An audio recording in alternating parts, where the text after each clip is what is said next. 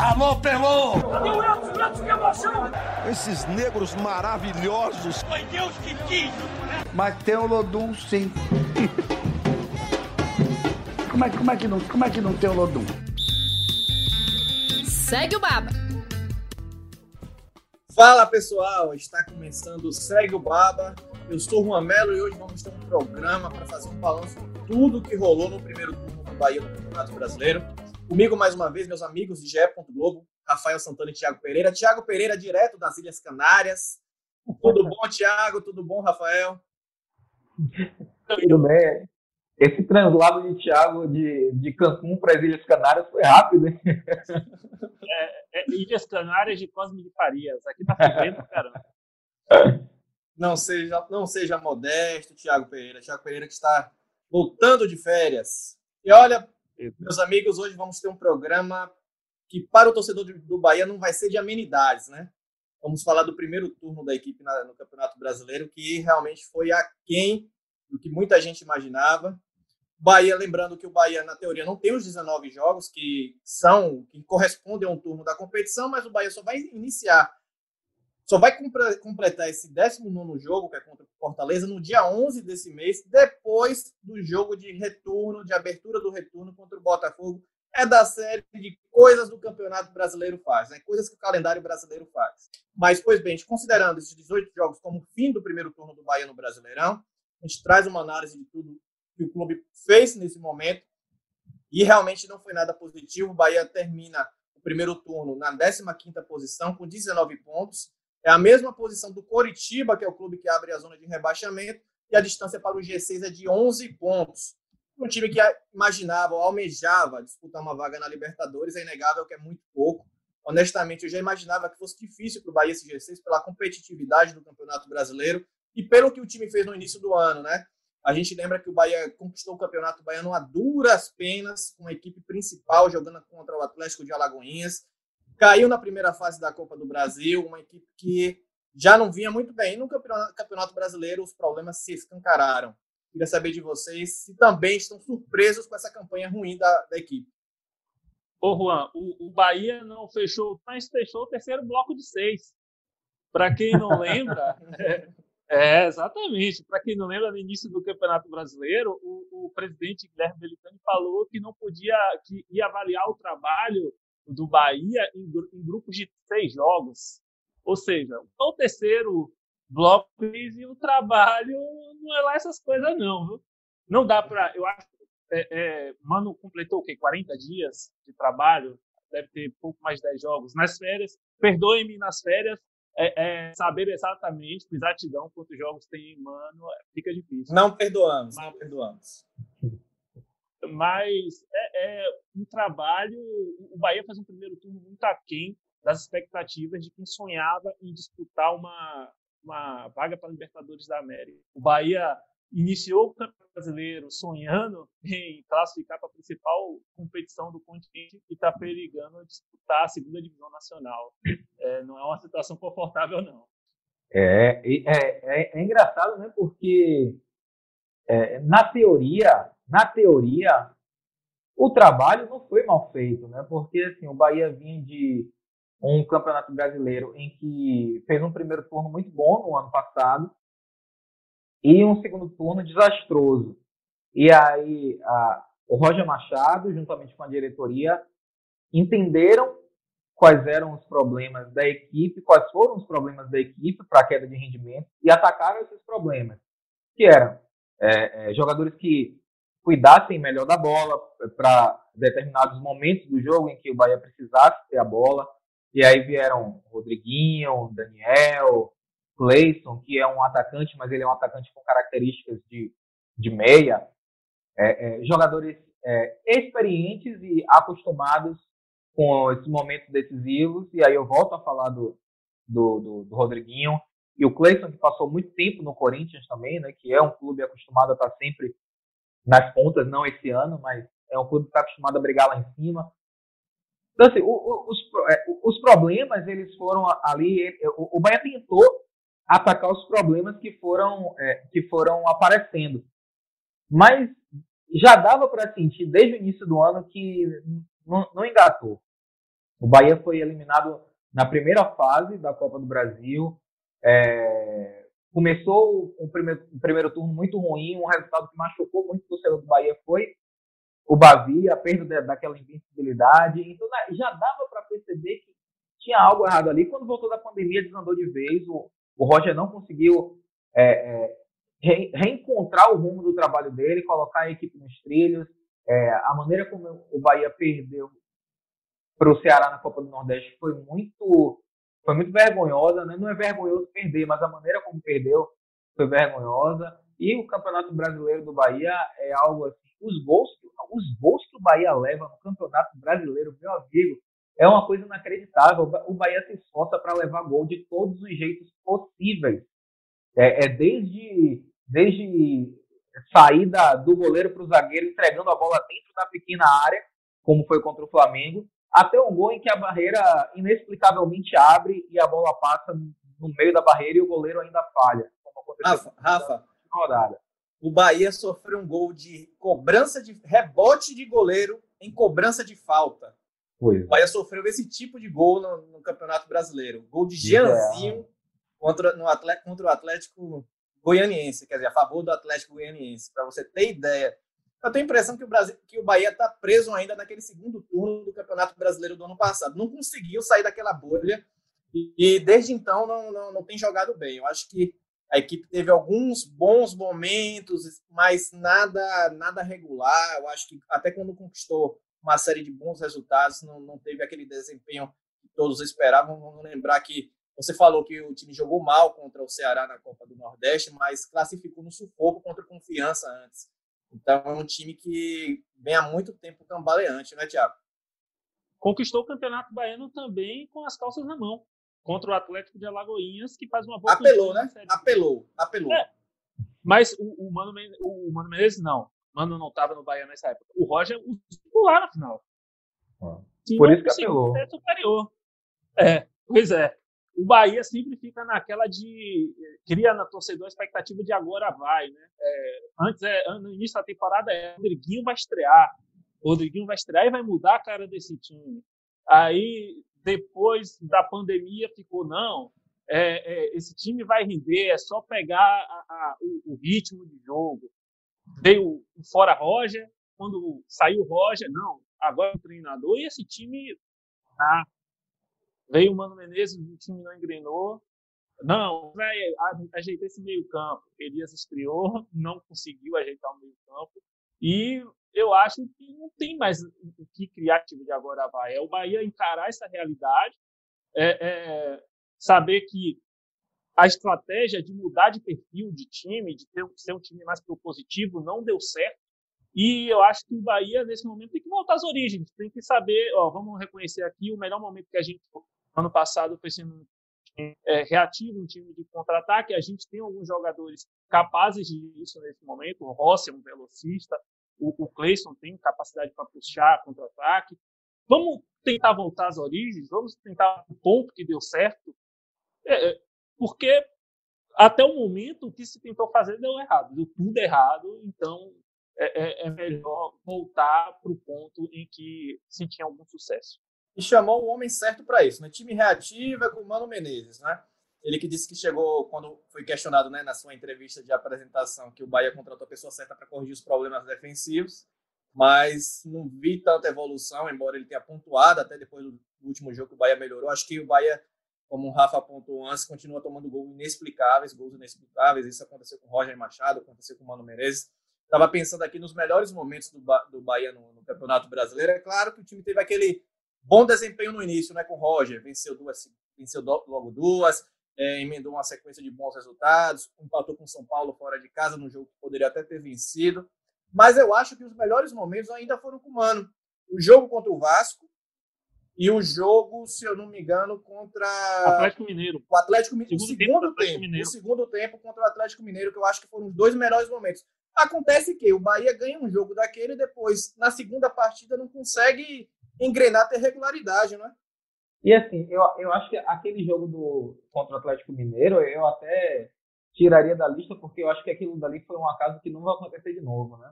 O Atlético, o Atlético massacrou o Bahia na primeira etapa. Eu acho engraçado, né? Porque o Mano tava suspenso nesse jogo.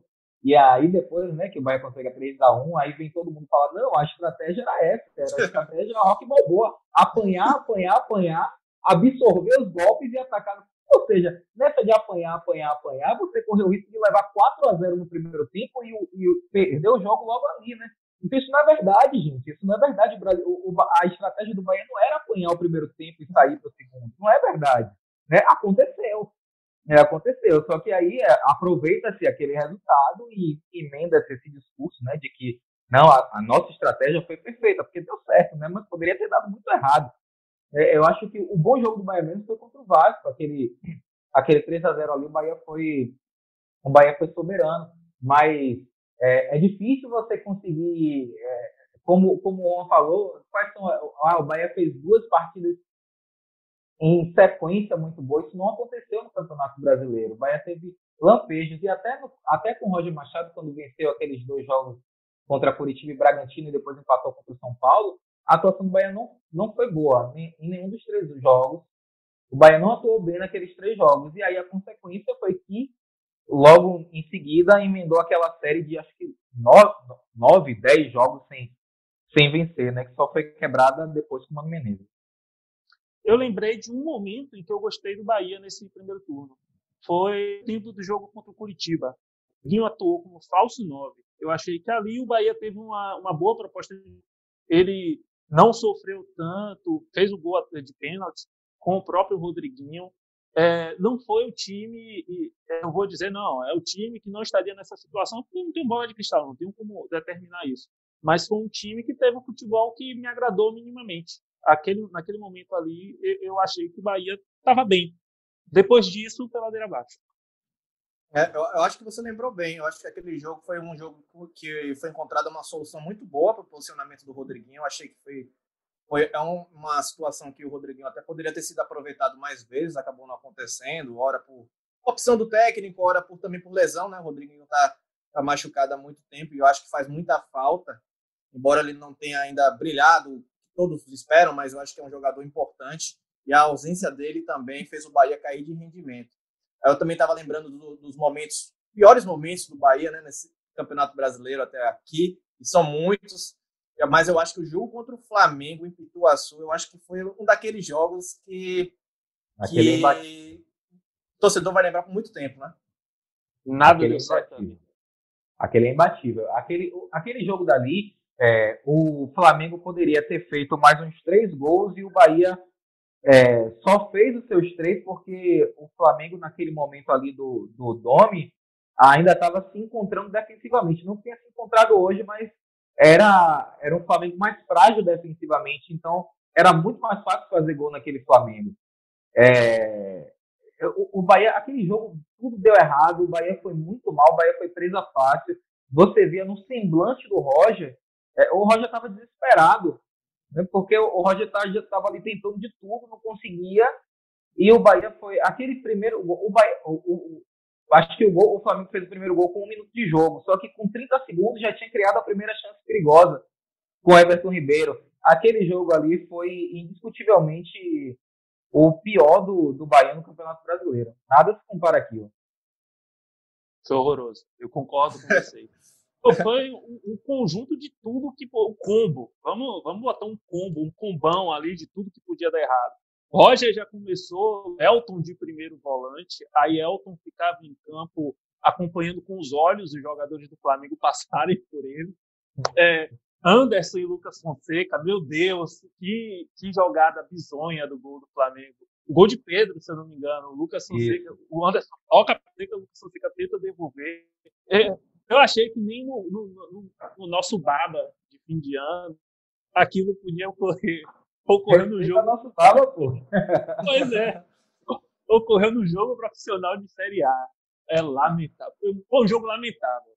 Eu, eu, acho que de fato é aquele tipo de jogo, como vocês falaram, que qualquer técnico vai pegar, vai passar para os jogadores: olha, é esse aqui, é o que vocês não têm que fazer nunca na vida de vocês, é isso aqui. Mas falando de algo positivo agora, assim, algo que, que possa ser útil para o Bahia no segundo turno, eu estava pensando também nos destaques, né? Jogadores que atuaram bem apesar de tudo.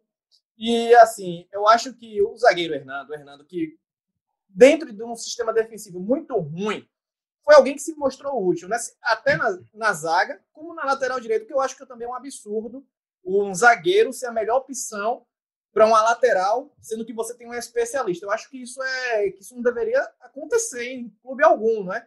Mas eu acho que o Hernando foi um dos jogadores que se mostraram úteis nesse primeiro turno do Bahia no Campeonato Brasileiro. Sai com status de, de, de alta, assim, imagino. No sistema é. defensivo, eu acho que ele só está abaixo de Júnior Capixaba.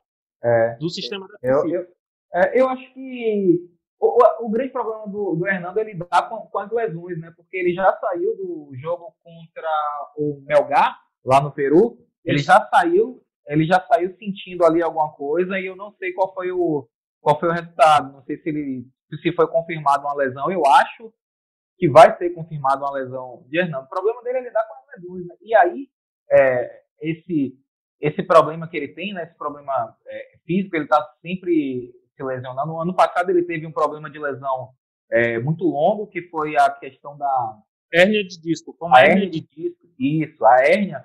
Mas é, fora isso ele tem ele tem pequenas lesões assim, né? É, e aí ele deixa, acaba deixando o Bahia muito frágil é, de opções para a zaga, porque é, o Lucas Fonseca voltou a jogar bem com o Mano, estava muito mal e voltou a, a, jogar bem com o Mano.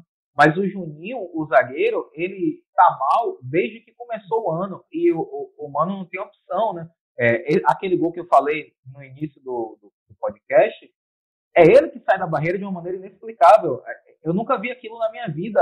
Você, o goleiro montar uma barreira e o seu zagueiro da barreira ir para trás do volante e abrir um espaço. Eu nunca vi aquilo na minha vida. Então, o, aquilo é a prova de. É, é, é a, além de estar tá mal tecnicamente, aquilo ali é desconcentração. Né? E o Mano falou sobre isso, sobre é, os jogadores estarem desconcentrados, talvez provocado pelo cansaço, acúmulo de jogos, enfim. Mas os jogadores estavam desconcentrados. E é, é o Mano tem razão quando ele fala que o, próprio, o, sistema defensivo do Bahia não é uma mil maravilhas, mas eles, eles tinham conseguido resolver algumas coisas.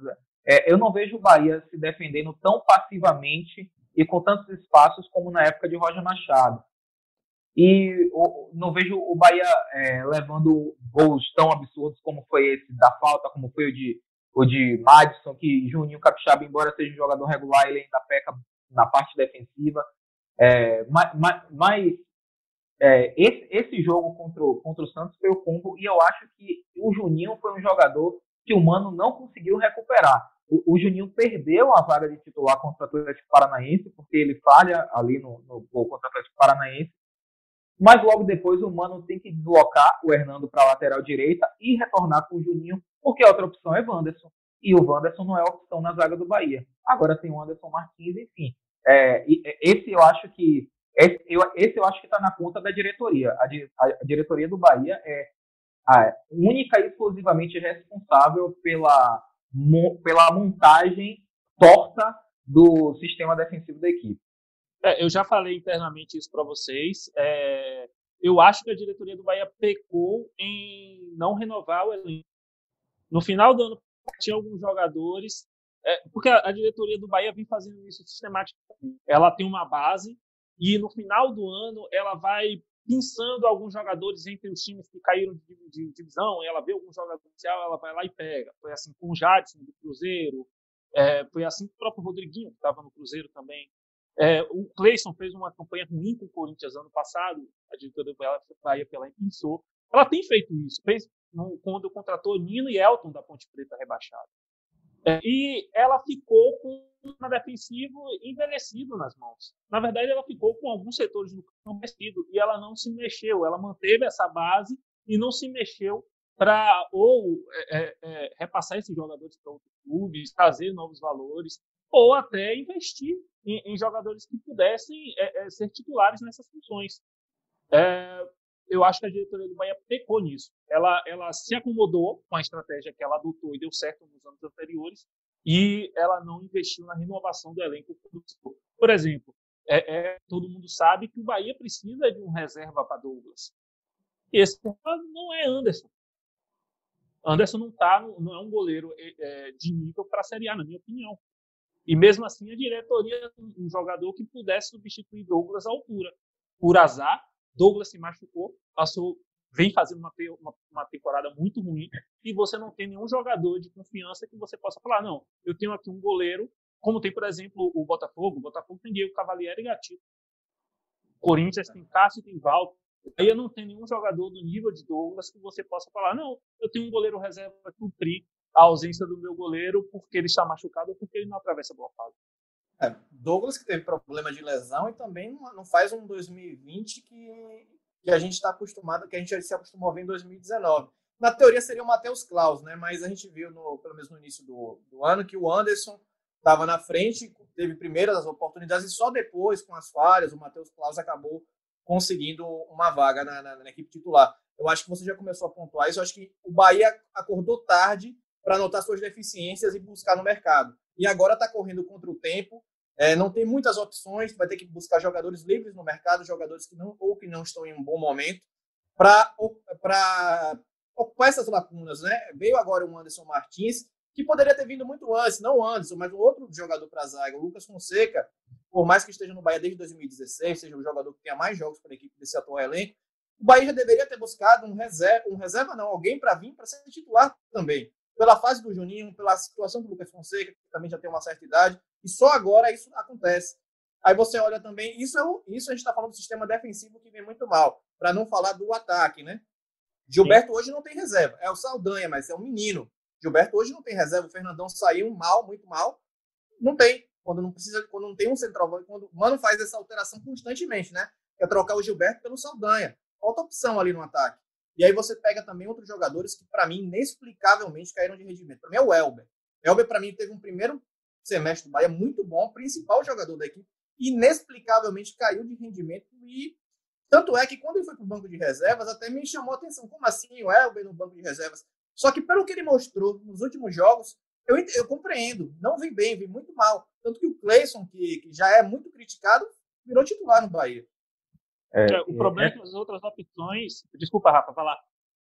Não, eu só ia falar, só ia complementar a questão do Elber, que muita gente ficou irritada com a postura dele no, no gol sofrido diante do Melgar, né? Que além de perder na corrida, também de maneira inexplicável, porque ele é um jogador rápido, não, não tinha altitude, e ele deixou o cara passar na frente dele, depois marcou de maneira frouxa, né? Aquela marcação frouxa, e depois que o cara passou por ele na, com extrema facilidade, ele abandonou a marcação. Aquilo chamou muito a atenção da, da torcida nas redes sociais. Eu vi muita gente reclamando da postura do Elber, não, não só da, da questão técnica do Elber, mas a postura, aquela postura de, sabe, de assim, tô nem aí, aquilo chamou muito a atenção. E é um jogador que está com o contrato prestes a, o contrato dele chega ao fim, no fim desse ano. O Bahia tentou renovar, tenta ainda renovar, só que ainda não chegou a uma conclusão. É uma situação bastante delicada para o Bahia e também para o jogador. É, aí você pega um Elber, que é foi um jogador importante, tem, é, muito mal. É, eu, não, eu, não, vou nem falar dos reservas, que todo mundo sabe que, que não tem contribuído muito pouco nesse momento. Né? O, o Wanderson, por exemplo, que, que Rafa falou, o próprio Rossi, jogadores que vieram, são reservas e não têm jogado bem. Mas jogadores importantes com uma queda de rendimento assustadora. O Elber, o Nino Paraíba. Nino Paraíba é reserva do zagueiro Hernando na lateral direita. Isso deveria ser inconcebível, entendeu? A equipe não tem um lateral direito de ofício titular nesse momento, é um zagueiro. Aí você pega em relação aos, aos volantes, tem o Gregory. Acho que a saída do Flávio foi muito ruim para o Bahia, muito ruim mesmo. Acho que o Flávio faz uma, uma falta muito grande. O, Bahia, o Elias, por mais que tenha chegado com essa experiência, um jogador de também de, de elenco, de, de, um comportamento que pode agregar muito, é, é, é, ainda não, não, mostrou que todo mundo espera. Eu acho que o Flávio mesmo faz muita diferença, dá muita fluidez ao meio campo do Bahia. Aí quando você pega um elenco que já não tem tantas opções, com jogadores importantes muito mal, aí a gente, isso é retratado na posição da equipe na, no Campeonato Brasileiro. E eu acho que essa eu acho que essa questão que o Juan falou é importante também para a gente pensar no, do Elias, é, é, Elias chegou, vestiu a camisa de titular e não tirou mais, né? Acho também que ele não rendeu.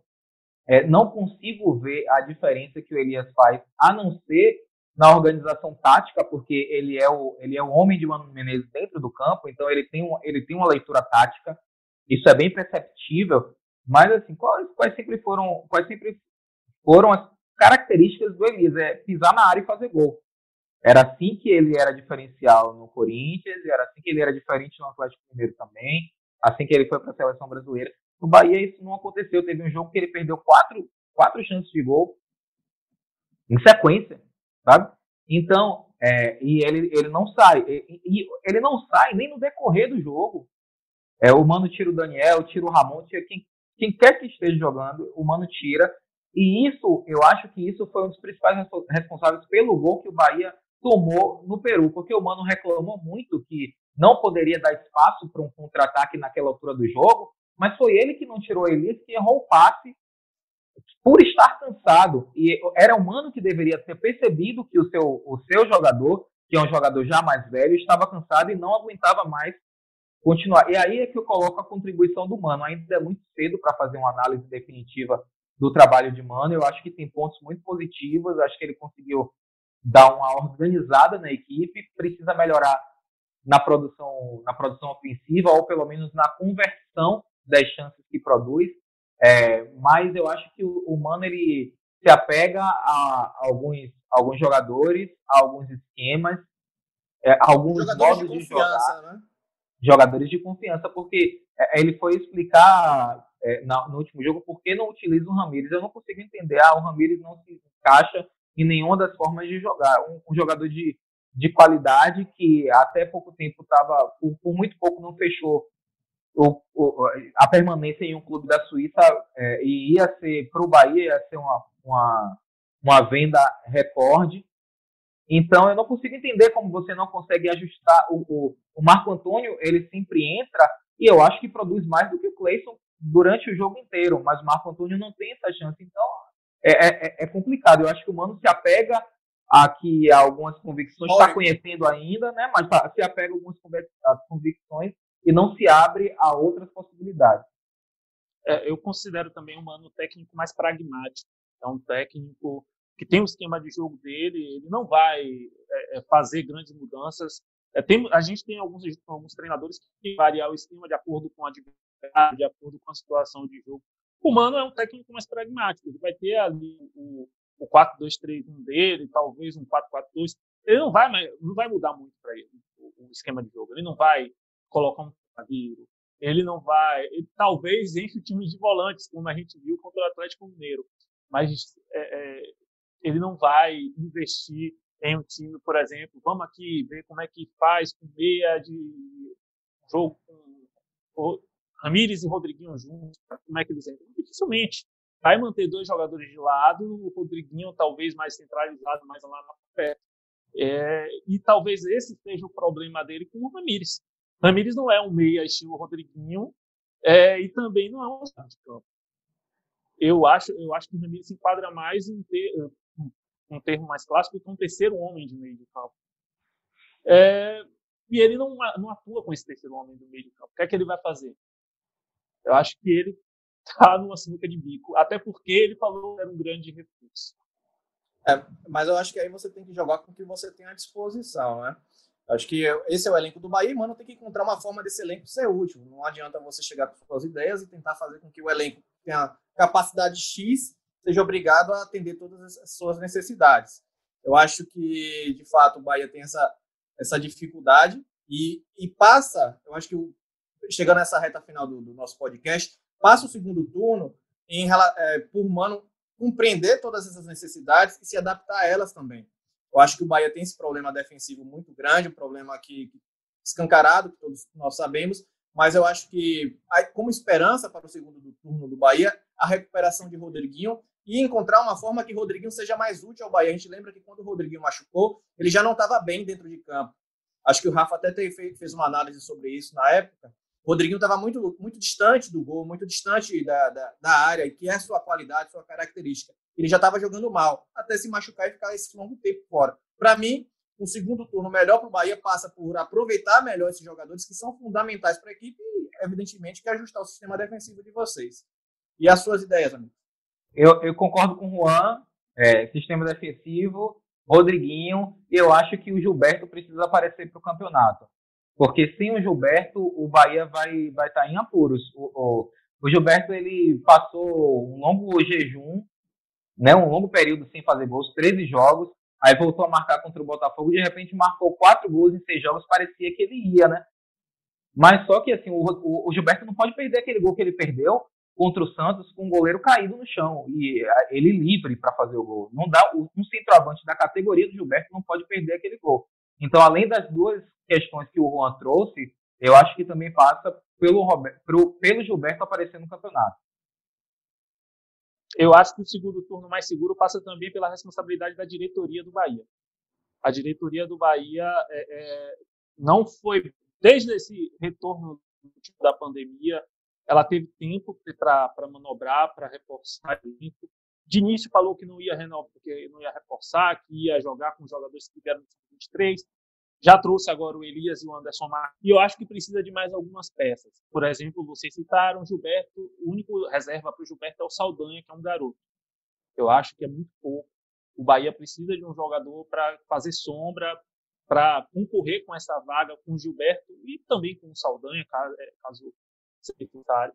É, então, diretoria do Bahia tem que se mexer, até porque a, a data de inscrição dos jogadores para novas peças está chegando ao fim.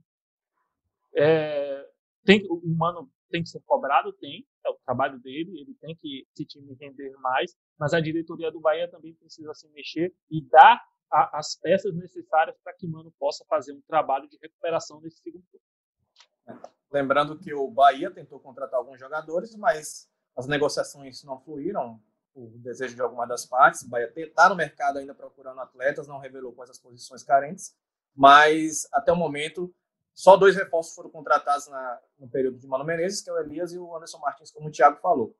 Amigos, vamos chegando ao final do nosso podcast. Primeiro, vou pedir logo para o Thiago se, se, despedir, porque o Thiago costuma ir embora sem dar um tchau, sem dar um alô.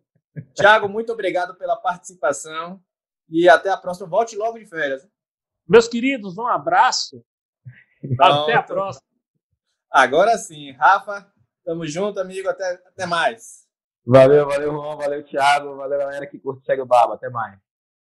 Tá bom, pessoal? Lembrando que o Segue Babo está disponível em todas as plataformas de podcast no ge.globo. Forte abraço e até a próxima. Alô, Pelô! que emoção! Esses negros maravilhosos! Foi Deus que quis! Mas tem o Lodum, sim. como, é, como, é que não, como é que não tem o Lodum? Segue o Baba!